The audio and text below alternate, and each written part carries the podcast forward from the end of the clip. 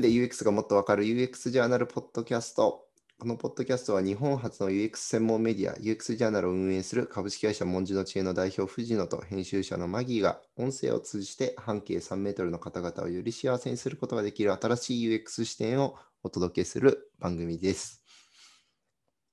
はい。えっ、と、今日はですね、UX おじさん、UX おじさんボリューム10ですよ。あ、10本目まで来てましたか。もうアイコロもじゃあ10個あるとですね。そうですね。これ何なんだろうな、今日のアイコラも面白いんですけど、サーフィンにおける新たな体験と文化の対立から UX を学ぶっていう、えー動画なんですけど、えーとそこの中で、えーと、ブーストサーフィンの話をね、藤野さんがされているんですよね。ブブーストサーフィンであたあれいつぐらいにできてる商品なんですか？どうだろう、なんか去年の春ぐらいから、そのインスタとかフェイスブックの広告で表示されてきて、うーん。サーフィンのフィンのところに、こう、モーターがついていて、こう、なんていうの、あの、船が前に進む推進力のブワーみたいな、あの扇風機みたいなやつがついてて、でそれを使うと簡単にパドルもできるから推進力があるので波に乗りやすくなりますみたういな、んうん。まあ、楽しましょうみたいな、うん楽してサーフィン楽しめばいいじゃないですかプロダクトですね。うんうんうん。そうっすよね。っていう商品が出たときに、まあ、それがいわゆる、えークラシックというか、まあ、あの昔からサーフィンやってる人からすると邪道なんじゃないかとか、うんそのそこのサーフィンの楽しさの本質の部分をなんかこう害するんじゃないかみたいなとか、そういう記事が、あの価値観が出てくるっていうところで、こう新しいものが出てくることによる既存の価値観とのぶつかり合いみたいなところをなんか雑談できたらいいなと思ってます。ちなみに僕サーフィン3回やったことあるんですけど、おお、そうなんだ。まだあの一人でパドリングして波に乗れたことないんですよ。そうだよね。そうそうそう。で、あの、なんかこう、上手い人に押してもら今、今って言ってもらって、こう、押してもらって、もうなんか、必死にこう、パドリング風なことをして、乗るっていうところまでしか行けてないんですけど、この商品見たときに、でも乗りたいかと思うと、僕は確かに微妙だなと思いますね。うんなんだろうな。やっぱ、いまず一人前で自分でできるようになりたいっていう、僕の価値観なんでしょうね、それは。そうそう、そうなんだよ。うーん。そまあ、の何でもあるね。うん。ギアの進化ってやつね。うんうん。だそう上手くなっていくプロセスに面白さがあるんだよ、みたいなのとかが多分、昔からある人、あのやっている人たちが言いたいこととかな気はしてて、そうそれはなんかわかる。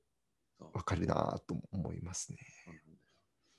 できないことができるようになるプロセス自体が楽しいのになんでそのプロセスの楽しみをすっ飛ばすんだっていうやつだよね。うんお前が言ってるのってあれだろうって結局富士山登るのにさなんかは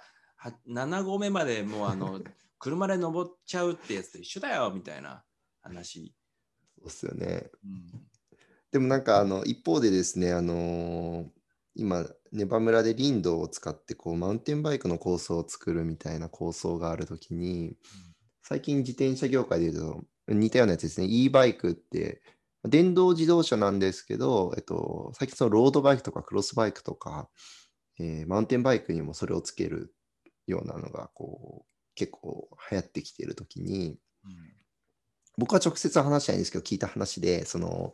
いわゆる昔からやってる人が、去年かなんかに、その、知り合いが、e バイクってどうなんですか？ってその人に聞いたら、あんなん邪道だよ、乗るもんじゃねえって言ってたらしいんです。うん。で、でもこの1年で、その、彼はそれをいっぱい体験したみたいで、今年にやって、なんか同じこと聞いたらしいんですよ。e バイクってどうですか？って言ったら、あれは一回乗ったら手放せないね。言ってたらしいんです。うんだからなんかこう、快適な便利を知ると、やっぱり魅力的になってしまうんでしょうね。戻れなくなるよね。そうなんですよね。藤野さんはどうなんですか？そういう意味で言うと、そのブーストサーフィンに関しては。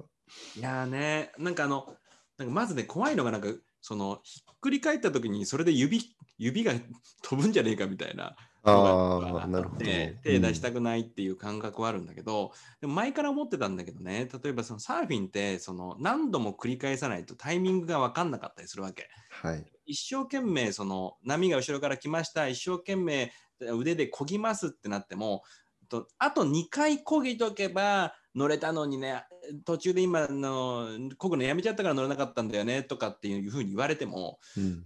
毎回波って違うから分かんないのよ。うんだからブああいうブーストサーフィンみたいな推進力があるとは別で例えばその今だよ今立ちなさいみたいなのがなんかこうお腹にあるそのボードのお腹のところにセンサーがあって、うん。なんかそのスピードが乗れてます。波のスピードとあなたの今のスピードはシンクロしてますみたいな。ブルブルみたいなお腹がブルブルって震えて、で今立つみたいなことがあったらもっと簡単にいわゆるスポーツとしてのファンあの、よろ楽しみを得られるよねみたいなのはテックの活用としてあるよね昔から喋ってたんだけど。へえでもそれは面白いんだろうかうん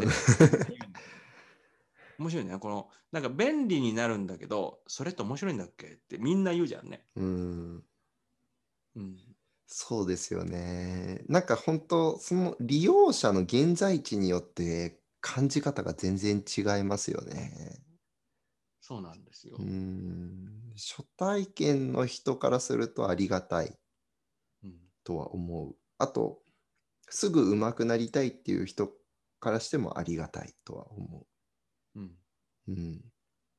ただ、別にそんなに急いでないし、しなんか、あーできねえわ、できなかったわ、みたいなのが楽しいって思う人からすると、ちょっと邪魔だな、ですよね。まあ、この新既既存の価値観と新しい価値観のぶつかり合いっていうのは、まあ、いろんなサービスとかいろんなやり方において起きるんだけれども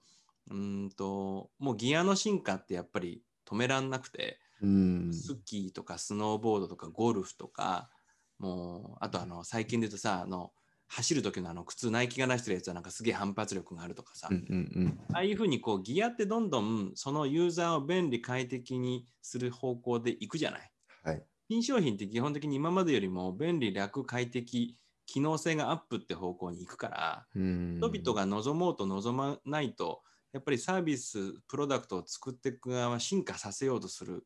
あの重力が働くよね。そうですね。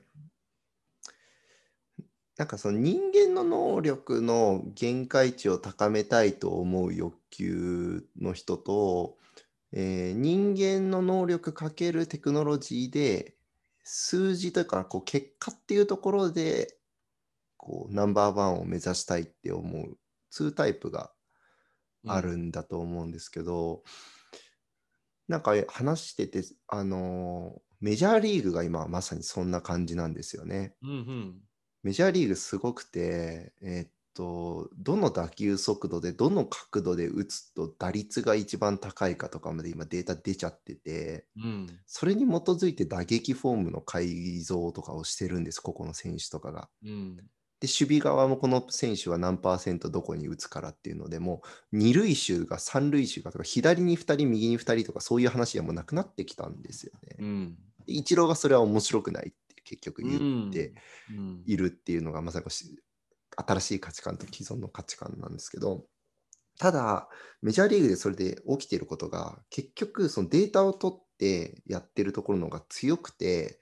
強い結果、勝って、うん。えー利益を取るし、収益が上がっちゃってるから、うん。そっちにシフトしてっちゃってるっていうのがあっね産業で言うとやっぱそっちに向かってっちゃうんだなと思っていて、サーフィンみたいな嗜好品とか趣味みたいなものとか、なんか競技じゃなくて趣味とかだったらそっちには行かない選択肢が出ると思うんですけど、うん。競技っていうところになってると、やっぱそっちにどんどん向かってっちゃいますよね。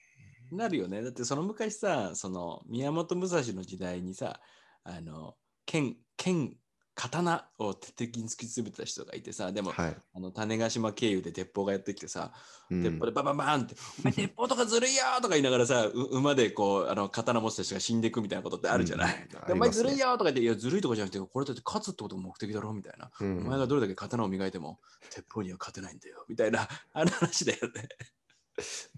そう思うともう、確かにもういつの時代もこの繰り返しなんですね。そうチートってやつね。チート当時はチートと呼ばれるけどうん、やっぱりそれで成果が出るとそれが当たり前になってき、そしてその次のチートが生まれていくっていうこそうそう、とですよそうなっちゃう、ね。そうなっちゃう。そこになんか、やっぱり人間中、宮本武蔵とかがその、